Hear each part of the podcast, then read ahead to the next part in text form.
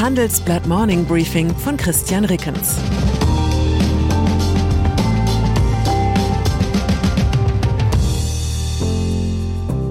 Guten Morgen allerseits. Heute ist Mittwoch, der 7. September 2022 und das sind unsere Themen. 0,75 Punkte gegen die Inflation, 5 Punkte gegen die Gasknappheit, 3 Punkte gegen die Britenmisere. Nach einer kurzen Unterbrechung geht es gleich weiter. Bleiben Sie dran. Die Welt steht vor gewaltigen Herausforderungen. Zum einen die Energiewende voranzutreiben und gleichzeitig den Klimawandel einzudämmen. Und auch der Energieträger Wasserstoff gewinnt weltweit immer mehr an Bedeutung. Doch wie geht es weiter? Erfahren Sie mehr auf dem Handelsblatt Wasserstoffgipfel 2024 am 12. und 13. Juni in Essen. Infos unter handelsblatt-wasserstoffgipfel.de. Mit dem Vorteilscode Wasserstoff 2024 erhalten Sie einen Rabatt von 15% auf die Tickets. Rekordzinsschritt der EZB. Die harte Geldpolitik ist zu einem ziemlich dehnbaren Begriff geworden. Was heißt schon hart? Angesichts einer Inflationsrate von zuletzt über 9 Prozent im Euroraum. Die Finanzmärkte rechnen mehrheitlich damit, dass die Europäische Zentralbank EZB am Donnerstag den Leitzins um 0,75 Prozentpunkte auf 1,25 Prozent anhebt. Das wäre der größte Zinsschritt in der Geschichte der Notenbank und würde doch nur bedeuten, dass Bankenguthaben bei der EZB durch die Inflation ein ganz klein wenig langsamer entwertet würden als bisher. Real, also nach Abzug der Inflation, liegen die EZB-Zinsen dann noch immer bei rund minus 8 Prozent. Vorsicht bei der Kreditvergabe. Was macht es auf Dauer mit einer Gesellschaft, wenn sich Geld ausgeben mehr lohnt als sparen, wenn Schulden von selbst verschwinden, sofern man sie nur lange genug nicht zurückzahlt? Diese Frage dürfte in den kommenden Jahren noch ganze Fachtagungen von Wirtschafts- und Sozialpsychologen beschäftigen. Meine Vermutung, der ungehemmte Luxuskonsum am oberen Ende der Gesellschaft bei gleichzeitiger Investitionsschwäche in den Unternehmen gibt uns einen Vorgeschmack auf Kommendes. Die paradoxe Lage, Kapital ist real zwar billiger zu haben denn je, aber für investitionswillige Unternehmen keineswegs immer verfügbar. Ein Indiz dafür ist die vierteljährliche Bundesbank-Umfrage Bank Landing Survey. Darin gab eine Mehrheit der Banken an, dass sie ihre Vergaberichtlinien für Unternehmenskredite verschärft hat. Noch deutlicher macht sich die Trendwende bei den Kreditkonditionen bemerkbar.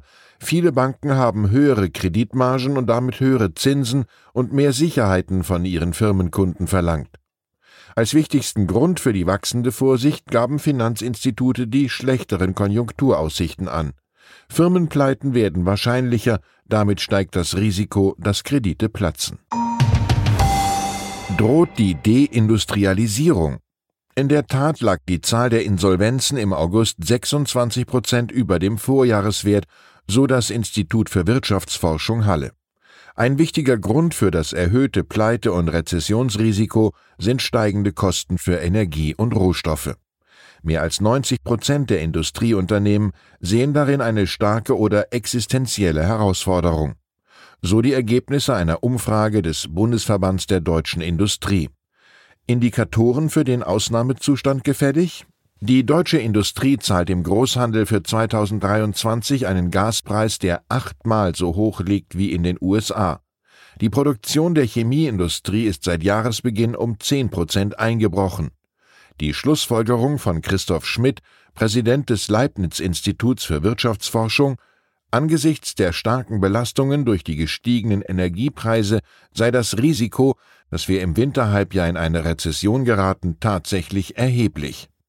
Mittlerweile ist sogar fraglich, ob Deutschlands Wirtschaftsleistung, wie zunächst angenommen, in diesem Jahr erstmals wieder das Vor-Corona-Niveau von Ende 2019 erreicht. Fünf Vorschläge gegen die Gaskrise. Vielleicht lässt sich die Energiekrise ja vom neuen Fünf-Punkte-Plan der EU-Kommission beeindrucken. Das Handelsblatt erfuhr vorab, was geplant ist.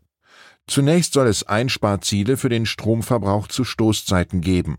So könnten automatisierte Industrieprozesse auf die Wochenenden oder in die Nächte verschoben werden.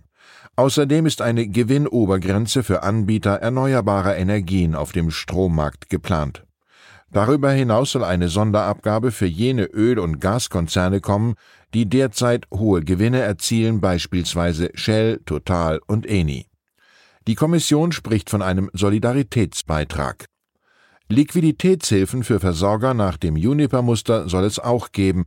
Die Kommission will das Beihilferecht so verändern, dass es für Mitgliedstaaten einfacher wird, strauchelnde Versorger zu schützen. Des Weiteren ist eine Preisobergrenze für russisches Gas angedacht. Allerdings gelangt seit der Unterbrechung von Nord Stream 1 derzeit ohnehin kaum noch russisches Erdgas in die EU. Bevor sie jetzt ihre Shell-Aktien verkaufen, die Vorschläge sollen am Mittwoch erstmals mit den Mitgliedstaaten beraten werden. Und aus diesen Beratungen ist kein relevanter Kommissionsentwurf je so herausgekommen, wie er hineinging. Truss und ihr Drei-Punkte-Plan. Wo die EU fünf Punkte braucht, kommt Liz Truss mit dreien aus. Gemäß dem in Großbritannien verbreiteten Politikergrundsatz, dass man das Volk nicht mit Details langweilen sollte, verkündete die neue Premierministerin des Landes in einer kurzen Antrittsrede ihren noch kürzeren Rettungsplan fürs Vereinigte Königreich. Erstens Wirtschaftswachstum mit Steuersenkungen anzukurbeln, zweitens Energiekosten senken, drittens den staatlichen Gesundheitsdienst NHS auf Trab bringen. Am Dienstagabend dann stellte Truss die wichtigsten Mitglieder ihres Kabinetts vor. Stellvertretende Regierungschefin und Gesundheitsministerin wird die langjährige Truss-Vertraute Therese Coffey werden. Der bisherige Wirtschaftsminister Kwasi Kwarteng wird neuer Finanzminister. Das Innenministerium übernimmt Suella Braverman. Neuer Außenminister wird James Cleverly, Verteidigungsminister bleibt offenbar Ben Wallace.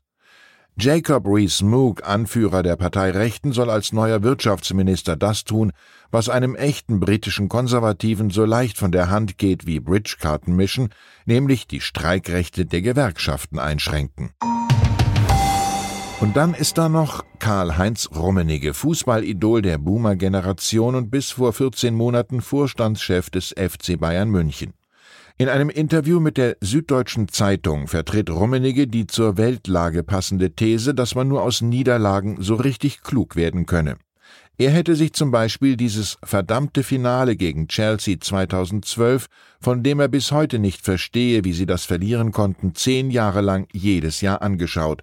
Jedes Mal habe er auf der DVD etwas entdeckt, was ihm zuvor noch nicht aufgefallen war. Ich wünsche Ihnen einen Tag, an dem Sie aus Niederlagen lernen. Es müssen ja nicht unbedingt die eigenen sein. Herzliche Grüße, Ihr Christian Rickens. Zur aktuellen Lage in der Ukraine. Chef der Atomenergiebehörde alarmiert UN-Sicherheitsrat. Der Leiter der IAEA e warnt nach seinem Besuch in der Ukraine den Weltsicherheitsrat. Generalsekretär Guterres fordert eine kampffreie Zone rund um das Atomkraftwerk. Kreml-Geheimpapier zeichnet düsteres Bild der Konjunktur. Ein internes Dokument zeigt, wie die russische Wirtschaft leidet und dass sie sich auf Jahre hinaus kaum von den westlichen Sanktionen erholen dürfte. Weitere Nachrichten finden Sie fortlaufend auf handelsblatt.com/Ukraine. Das war das Handelsblatt Morning Briefing von Christian Rickens, gesprochen von Peter Hofmann. Fintech, Banken und Festival gehen nicht zusammen? Geht doch, und zwar in Berlin. Am 24. und 25. April 2024 öffnet die Messe Berlin ihre Türen für die FIBE, das neue Fintech-Festival Europas. Die FIBE richtet sich an das gesamte Fintech-Ökosystem, vom Startup über Investoren und klassische Banken bis hin zur Politik. Das Event möchte das gesamte Ökosystem zusammenbringen und eine Plattform zum Austausch bieten. Seien Sie dabei und sichern Sie sich jetzt mit dem Code FIBEPODCAST 35% Rabatt auf Ihr Ticket. Weitere Informationen finden Sie unter fibe-berlin.com.